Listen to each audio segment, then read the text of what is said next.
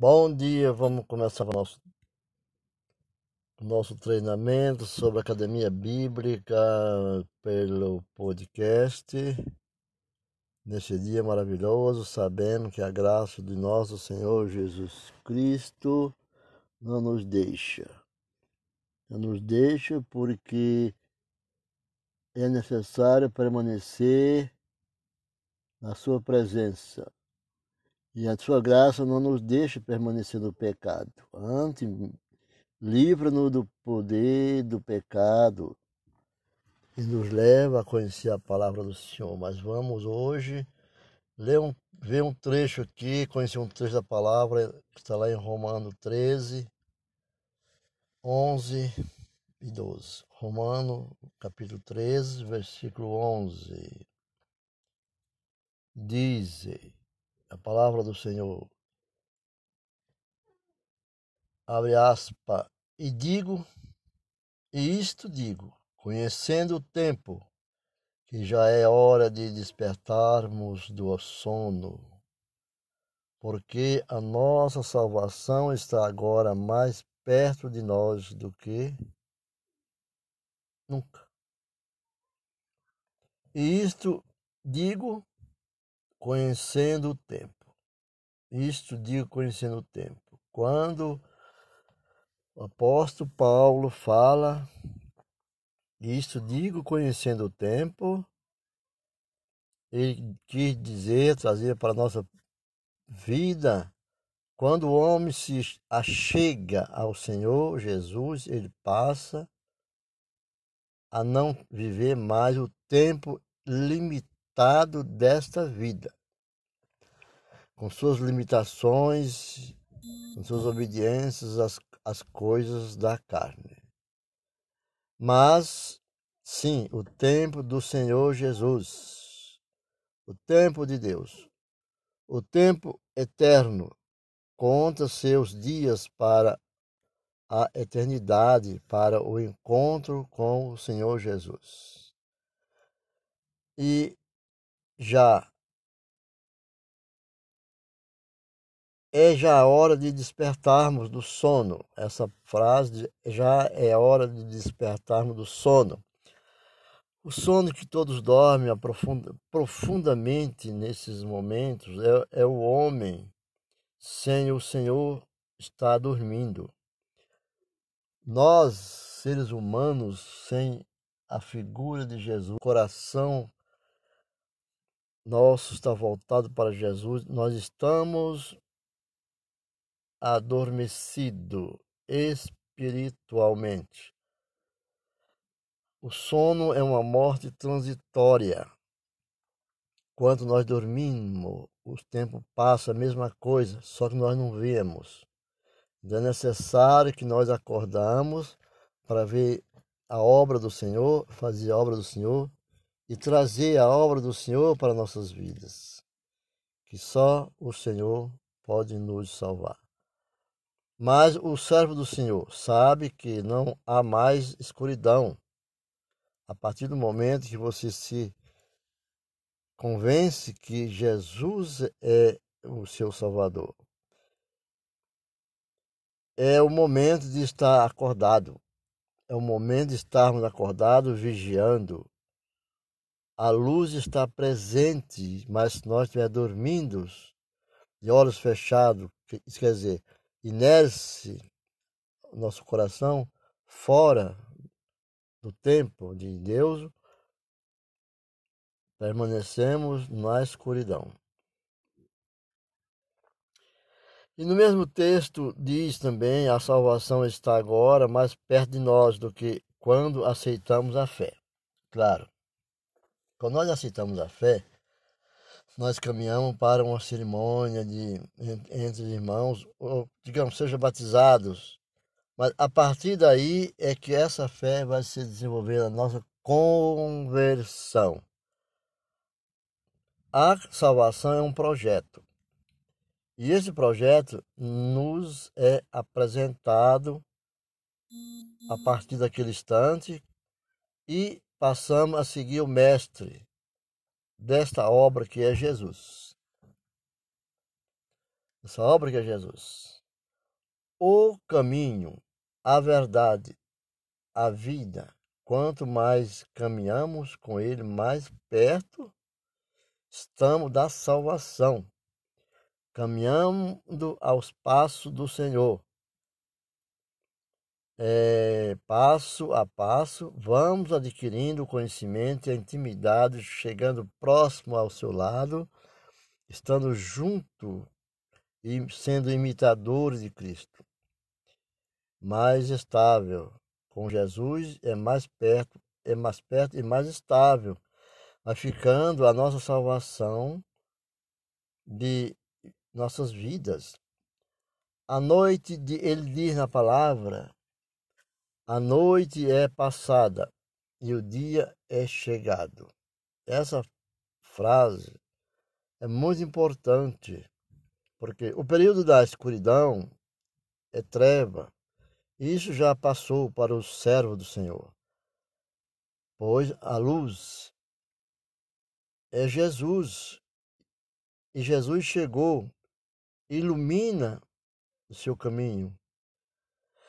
Vejamos como o rei Salomão, no seu livro de Cantares, lá em Cantares, que ele fala da noiva, da esposa, minha amada, minha querida, ele não fala, não é para uma mulher, muitos podem interpretar. Ali ele se dirige a, a, a casa do Senhor, ele se dirige ao Espírito Santo de Deus, ele se dirige a Jesus, a noiva, a igreja, e o noivo é Jesus. Amada, minha igreja, que eu te amo, essas palavras, ele ama a igreja que é Jesus, a casa do Senhor.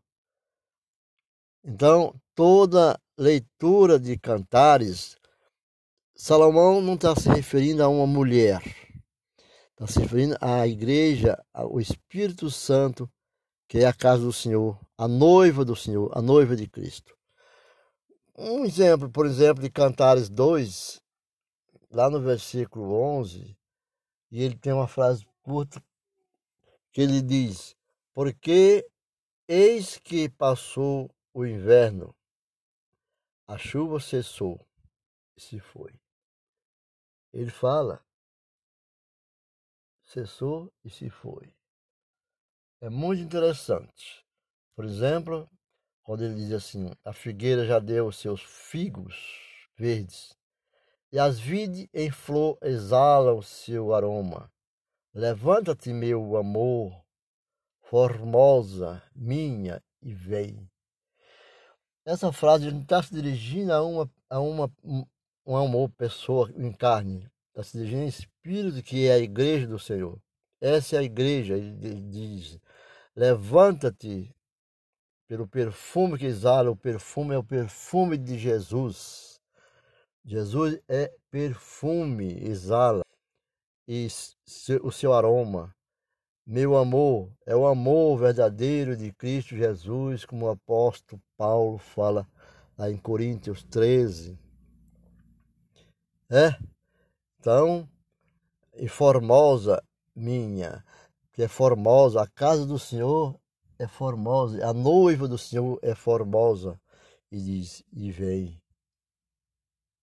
Palavra pomba minha, que andas pelas fendas nas penhas, no oculto das ladeiras, mostra-me a tua face.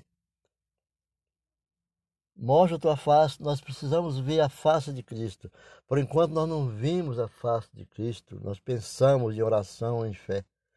Mas ele diz: Jesus está nas alturas, nas fendas, nos penhascos, no oculto das ladeiras. Mostra a tua face. Nós temos que buscar essa face do Senhor Jesus. Faz-me ouvir a tua voz, Senhor porque a tua voz é doce e a tua face graciosa. Então, quando ele diz assim, apanhai-vos as, as raposas, as raposinhas, porque as nossas vinhas estão em flor. Entendeu? Então, está emergindo em nós uma esperança grande, uma flor que está se desabrochando para a vida do Senhor. E a palavra raposa raposinha era uma maneira das perseguições que estão se fantasiando como noivas falsas, como o anticristo, surgindo por aí. Mas ele diz, ele diz, apanhai as raposas e as raposinhas que faz mal às vinhas, porque as nossas vinhas estão em flor. Nosso povo está crescendo espiritualmente, a sua igreja está crescendo, mas está surgindo os demônios, as maldades fantasiadas, falando. É o anticristo querendo atacar os filhos. Mas o meu amado e meu é meu. O meu amado é meu. Eu sou dele. Ele apacenta o seu rebanho entre os lírios. Veja que ele se refere o meu amado. Ele se refere a um homem, não mais uma mulher. Porque meu amado é Deus. O meu amado é Jesus. Meu amado é meu e eu sou dele. Deus é meu e eu sou de Deus. Ele apacenta o meu rebanho entre os lírios. Vejamos. Então, cantares, cantares, nós seguimos a igreja, o Filho de Deus, a noiva e o noivo, que é Cristo Jesus. Então, vamos sempre estar nessa sintonia, porque diz assim também na palavra, que Deus diz assim, através do apóstolo Paulo, carta aos Romanos, ele, ele chamou a atenção dizendo assim: rejeitemos, pois, as obras das trevas as trevas chama a noite, as trevas, né? E vistamo-nos das armas da luz. As obras da noite é as maldades, é a morte, as atrocidades, a escuridão. E nós revestirmos da, da, das armas da luz, se revestimos do Espírito Santo, do escudo protetor de Jesus Cristo. Porque as trevas vêm no plural.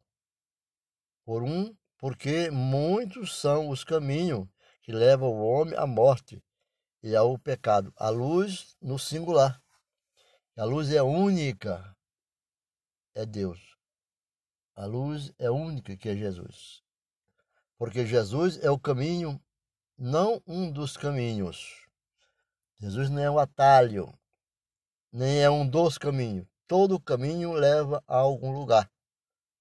Mas qual o caminho que você quer andar? É muito importante nós ter escolha. O caminho do Senhor. E Jesus nos dá as armas para rejeitarmos as más obras. Então, digamos, são os meios de graça, clamor pelo sangue de Jesus, oração, jejum, madrugada, consulta a palavra do Senhor nos momentos que estás triste, inflamado com algo que não foi muito bem naquele dia. Mas não desista. Há um só caminho. E a luz vem no singular. As trevas vêm no plural. Muitos surgirão dizendo: Em nome de Cristo eu curo, eu salvo, eu faço e acontece. Mas Jesus não é homem de promessa, Deus não é homem de promessa. A quem buscá-lo, ele atende. Seja contrito em oração e fé. Fiquem com Deus e até a próxima.